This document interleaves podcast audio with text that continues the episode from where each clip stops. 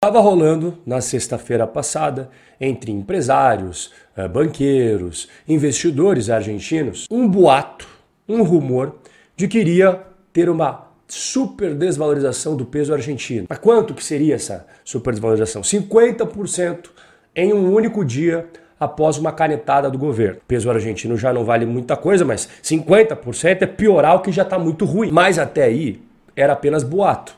Né? Apenas rumores, até que o Banco Central da Argentina, na última sexta-feira também, determinou um negócio bizarro: que nenhum importador pudesse fazer operações de câmbio. Como é que você vai fazer uma operação de importação se não vai conseguir fechar o câmbio? Não, mas fiquem tranquilos, porque a partir da próxima semana, que é essa semana que a gente está conversando aqui, vai voltar tudo ao normal, é só hoje, no máximo até segunda-feira. Para deixar a situação mais complicada do que ela já é, o governo, ele também determinou, e aí não é só para importador não, é para qualquer empresa, pessoa, tanto faz. Vai fazer operação de câmbio agora, tem que fazer mais burocracia, preencher mais papelada do que você já preenchia. Para você fazer o câmbio do jeito que o governo gosta, tudo bonitinho, com papel, documento, burocracia, blá blá.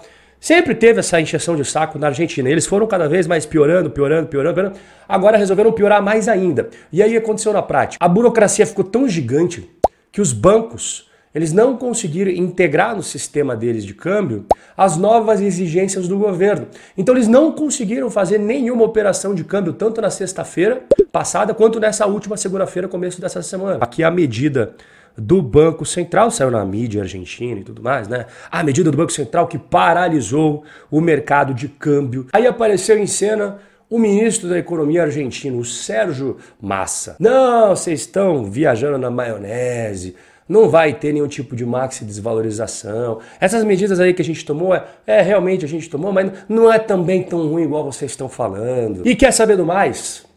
Essa história toda aí ó, é culpa dos malvados do capitalismo. Essa galera do mercado, esses empresários gananciosos, esses investidores sem escrúpulos, eles não querem ver o sucesso das políticas argentinas, deixando de lado a narrativa que acabou acontecendo na prática.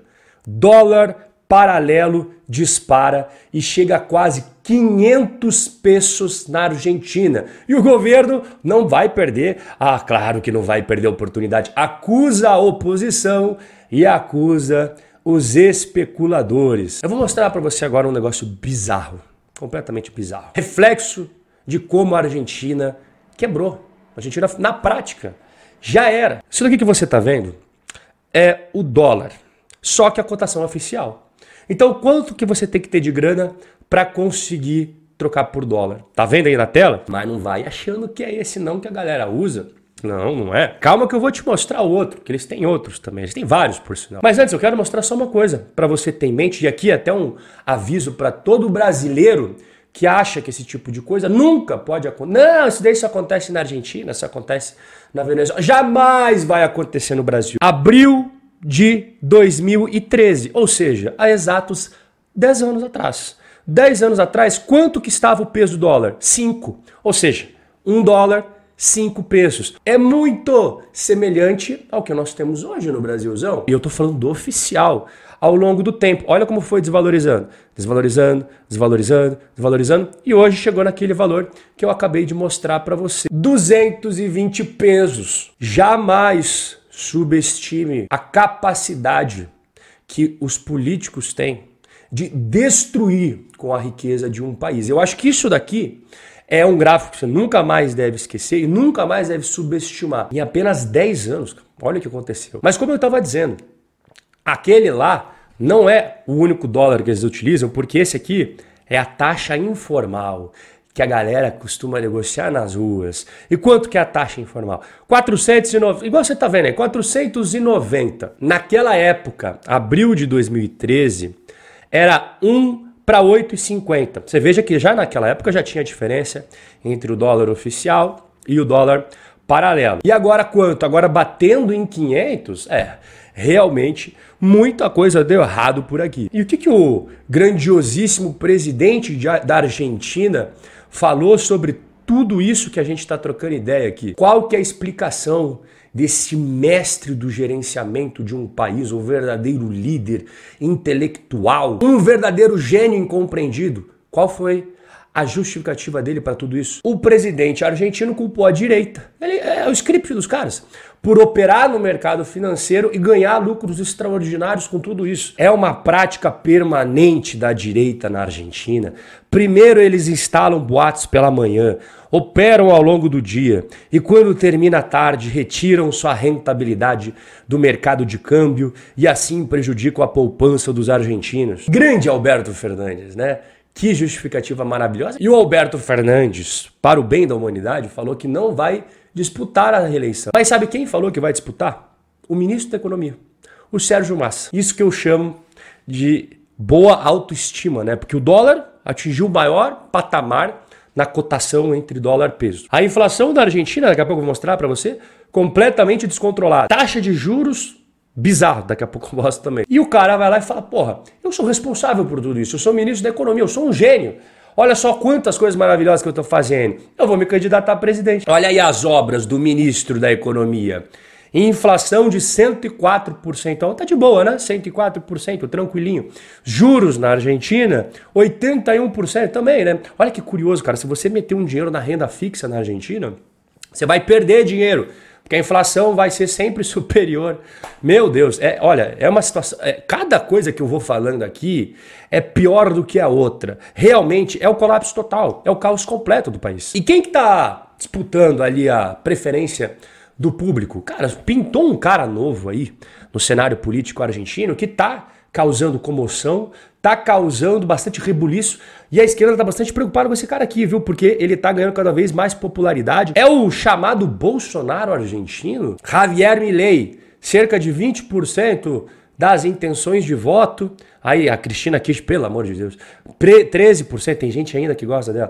Prefeito de Buenos Aires, confesso que não sei se o cara é bom, se é ruim, em terceiro lugar com 9%. Aqueles caras famosos, tipo Macri, a Kirchner e o Milei, e aí o azulzinho é, pô, tem imagem positiva, vermelhinho.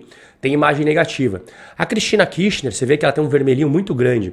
O Macri, olha, eu sinceramente eu não sei porque a galera não gosta tanto dele na Argentina. Ele tentou pelo menos resolver o problema. Não é fácil resolver aquilo lá. Aí tem aqui o Alberto Fernandes. O Alberto Fernandes tem uma popularidade baixíssima e o cara era extremamente popular. Mas olha, voltando ao tema que a gente estava trocando ideia no começo do nosso bate-papo, aquelas medidas malucas e tal, confusas, é, ao que tudo indica é porque a Argentina está sem dólares, cara. Reservas argentinas evaporam na tentativa de segurar os preços. As estimativas dos economistas que o Banco Central argentino tem cerca de 2 bilhões, isso é pouquíssimo para um país, em reservas líquidas.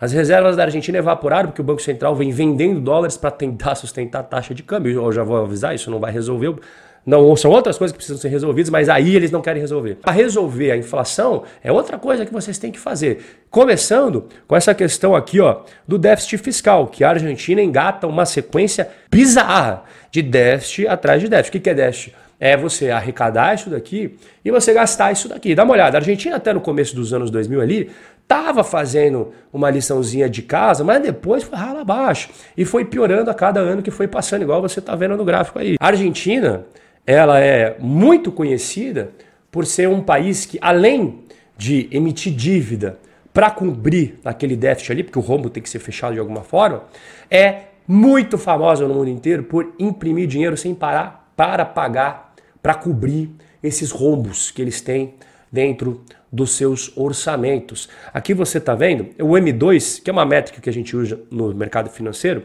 que você vai contabilizar dinheiro espécie, depósitos, a grana que você tem ali em circulação na sociedade argentina.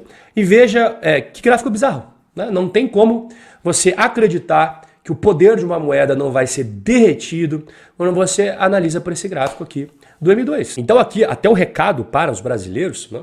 é não entrar nessa história de não, veja bem, não tem problema você ter um déficit aqui, um déficit lá. Não tem problema, porque tudo começa assim. Abrindo uma exceção aqui, não, mas esse, gasto tem que deixar fora.